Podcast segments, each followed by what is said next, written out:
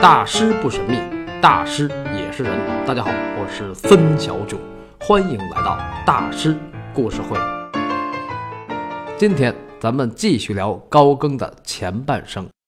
很多人都觉得大师为了艺术就崇高的一塌糊涂啊，有钱不挣，有好日子不过，除了艺术我什么都不要。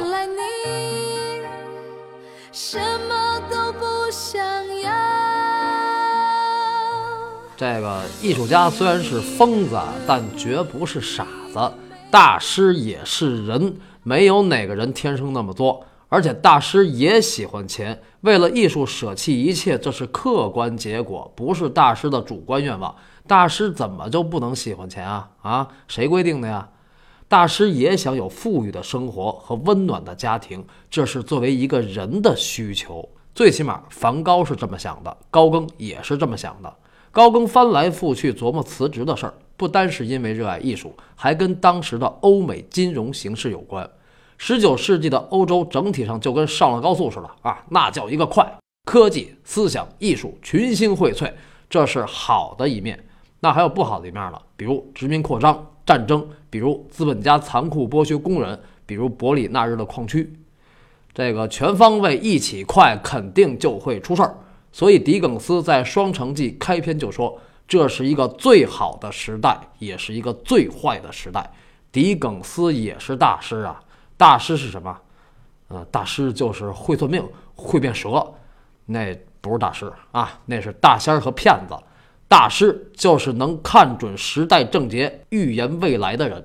欧洲的未来就是一直没下高速，所以二十世纪上半期哐哐两次世界大战，这是往远了说。往近了说，《双城记》一八五九年出版，而从一八五零年到一八八三年这三十三年里，欧美一共经历了四次金融危机。高更是一八七一年进入巴黎金融界，一八七三年他赶上了第三次金融危机，但是他是新人入行，学习阶段，所以第三次对他没有太大影响。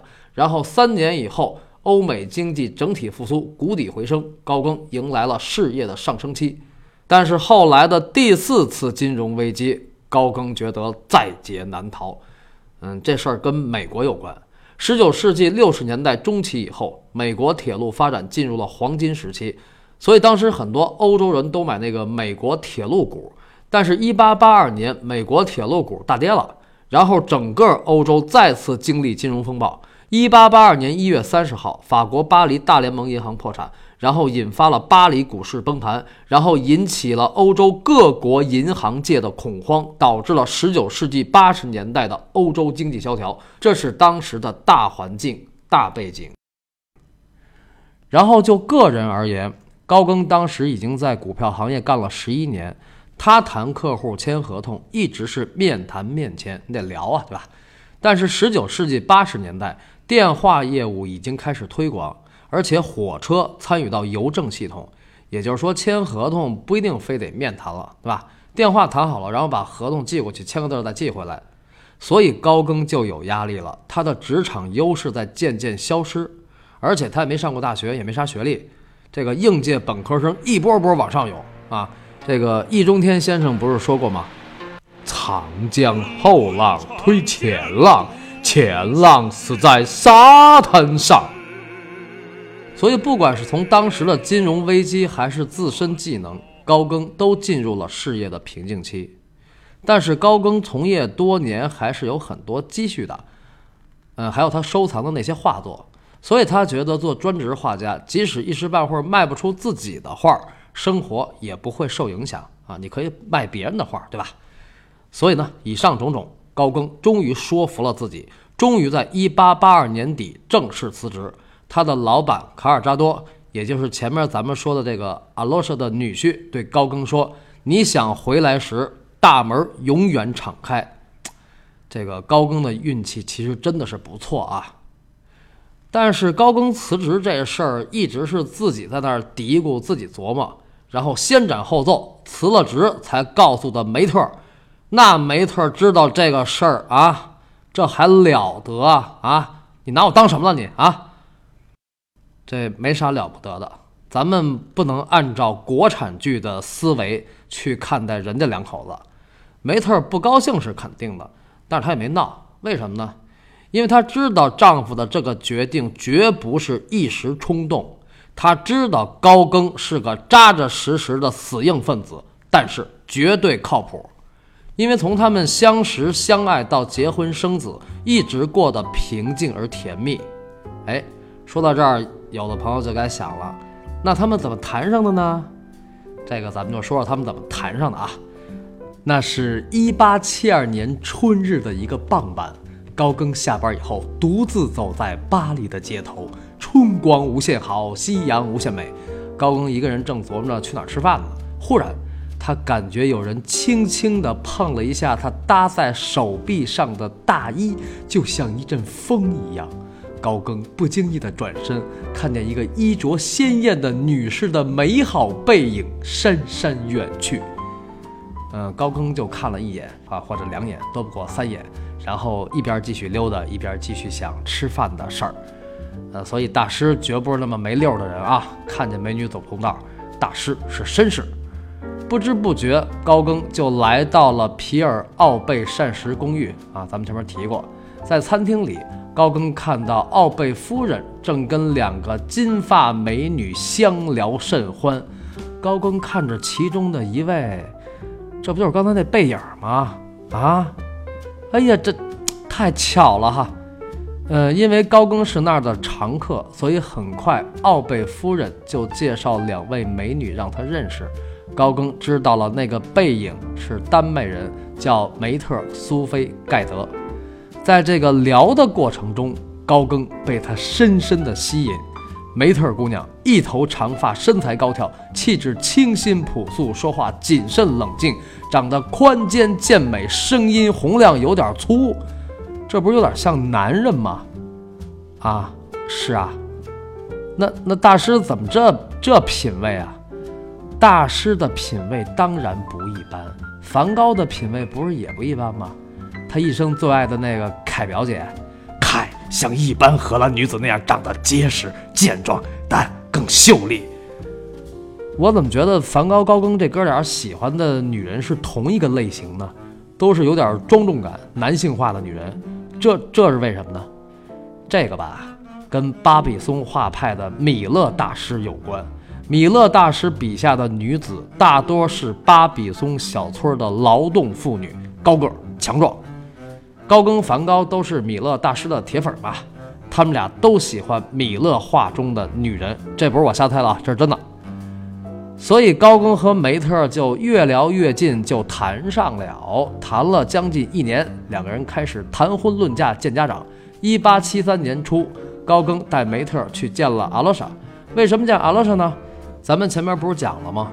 高更母亲去世，姐姐远嫁，他在巴黎也没有亲人，阿罗莎就相当于他的亲人。阿罗莎其实是他生命中的一个父亲。阿罗莎对梅特十分满意，这就等于男方家长认可了。高更也去梅特家提了亲。二月初，梅特的母亲给高更写了封信，然后高更在二月九号。给未来的老丈母娘回了封信，他在信里说：“梅特小姐会受到众多法国人的青睐，我是多么幸运地选中了她。应该承认，我有幸窃取了一颗丹麦的稀世明珠。”哎，很多资料里把梅特称为“丹麦明珠”这个词儿就是这么来的。一八七三年十一月二十二号，高更和梅特举行了婚礼。高更也没有房，两个人租了间小公寓就过日子。没房怎么能结婚呢？啊，梅特会不会是小地方来的女孩被高更忽悠了呀？嗯，这个要说清楚。谈到结婚呀，可能只有现在的中国房子才是个事儿。另外呢，梅特虽然不像高更那么系出名门啊，家底儿能追溯千年，但她绝不是小地方出来的女孩。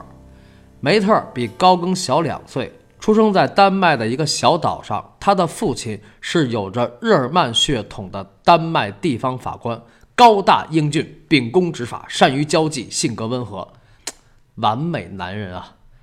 可惜很不幸啊，四十岁去世了，呃，英年早逝。这个父亲去世以后，梅特就跟母亲埃米丽生活在哥本哈根，住的是标准的丹麦中产豪宅海景房红木家具。当时丹麦只有官员的家里才有红木家具。这个艾米丽呢有三个女儿，两个小女儿长得很好看，嗯，很不幸，梅特是大女儿，长得一般。这个女孩子要是长相一般呢，就得有点别的优势啊。其实男孩子也一样，所以梅特从小就很自立，能吃苦，善于学习。十七岁那年，他找了一份家教的工作，教五个孩子。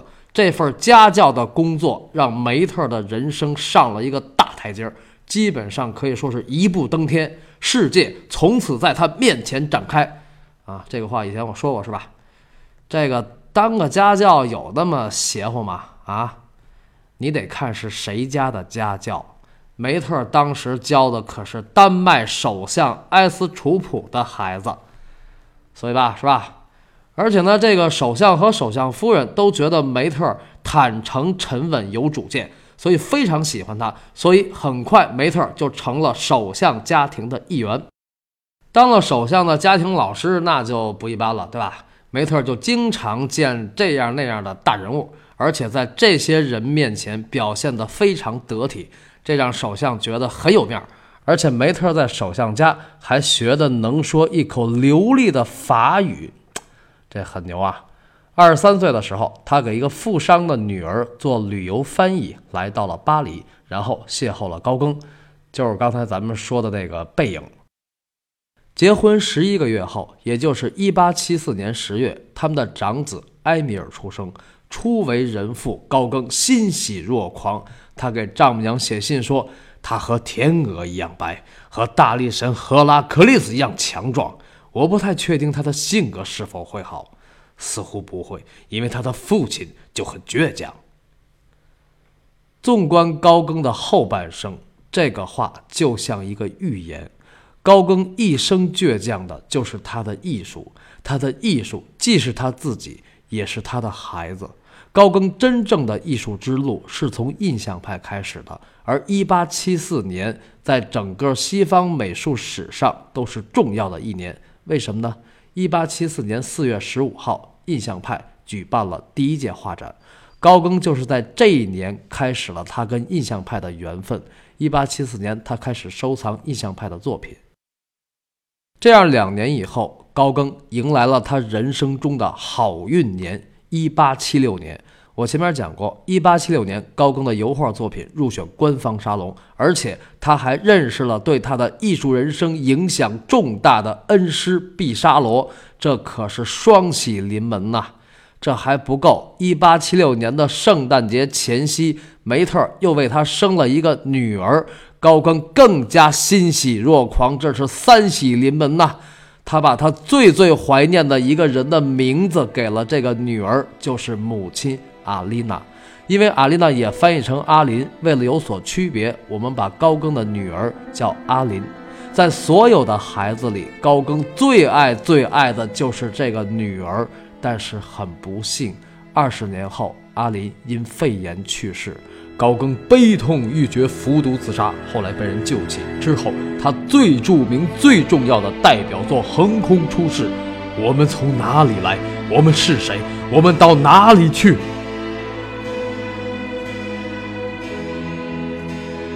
高更说：“他为这幅作品倾注了毕生心力，这里边到底有着怎样的痛与绝望、苦与觉醒？我一定得单讲一期，对吧？”阿林出生以后，高更就搬家租了个大房子，房东就是之前说的那个大理石雕刻家保罗·布尔路特。高更跟他系统的学习了雕刻和雕塑。此后三年。高更在毕沙罗的精心指导下，专业突飞猛进。然后，一八七九年五月，他们的第二个儿子克洛维斯出生。高更和梅特一共有五个孩子，直到梅特怀上第五个孩子之前，他们俩一直相处得很好。梅特是个非常独立的女人，而且性格很好，相夫教子不粘人。虽然她对艺术不太感兴趣，但经常给高更做模特，一做就是半天。啊，所以他就很累，因为他还要照顾孩子，但是他从不抱怨。所以高更一出去画画，梅特就长长的松了一口气。哎呦，我可是能歇会儿了。梅特知道人脉就是钱这个道理，所以他很希望高更能够多往家里带一些朋友。但是高更只往家里带过一个人，就是毕沙罗。毕沙罗这个人还是很靠谱的啊。为什么呢？他虽然对高更倾囊相授，但是一点儿也没有忽悠高更做专职艺术家。他觉得高更目前这个状态就挺好，主流职业，收入不菲，业余时间画画，这就是人生最理想的状态啊。毕沙罗从来没有想过高更会辞职专门画画。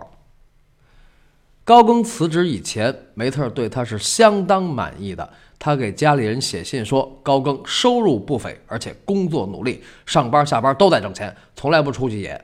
因为高更也不会打台球，也不泡咖啡馆，不泡咖啡馆就是不泡妞。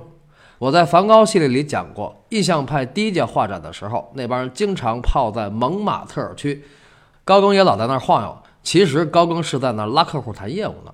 所以高更下班以后说去拜访哪个艺术家朋友，梅特就以为他又去签单了。梅特想不到高更下班见人只是为了谈艺术，梅特更想不到高更为了艺术会辞职。但是他看着高更说辞职这个事儿的时候，平和而冷静，不是头脑发热一时冲动。而且高更对未来也是平和而冷静，充满信心。而且家里也有积蓄，而且高更还有很多藏品，所以梅特就想：哎，既然生米已经做成了熟饭，辞就辞了吧，你心里有数就行。当时梅特和高更都没有想到，他们俩的未来会越来越没谱，渐行渐远。他们俩没想到，有一个人可是想到了。而且为此无比沮丧，辗转难眠。谁呀？是高更的丈母娘吗？不是啊，我们不能按照国产剧的逻辑去想这个事儿。那么这个人是谁呢？这个人就是高更的恩师毕沙罗。得知爱徒辞职，毕沙罗语重心长、苦口婆心地对高更说：“我在筋疲力竭地画了三十年以后，才积累了一些经验。”现在多少有些成就，然而至今却囊空如洗，一直在拮据窘迫的生活中挣扎。但愿年轻人都能清楚地看到这一点：艺术之路不是你曾拥有的荣华富贵之路，你除了在艺术上的热情之外，还会与贫穷为伍，饥饿为伴。人是靠命运，而不是靠才气的。毕沙罗说的一点都不错，他几乎准确地说出了高更的后半生。此后的二十年里，高更坚定执着，率性而为，贫困交加，颠沛流离。他痛彻心扉地体会到了什么叫人间疾苦，什么叫力不从心，什么叫众叛亲离，什么叫罪孽深重，什么叫无力回天，还有什么叫热爱。在后半生的岁月里。高更不顾一切地把艺术和生命融为一体，但是家庭的责任也就落在了梅特的身上。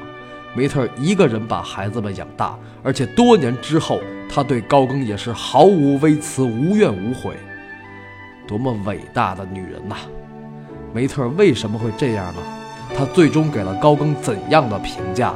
高更的孩子们后来又如何呢？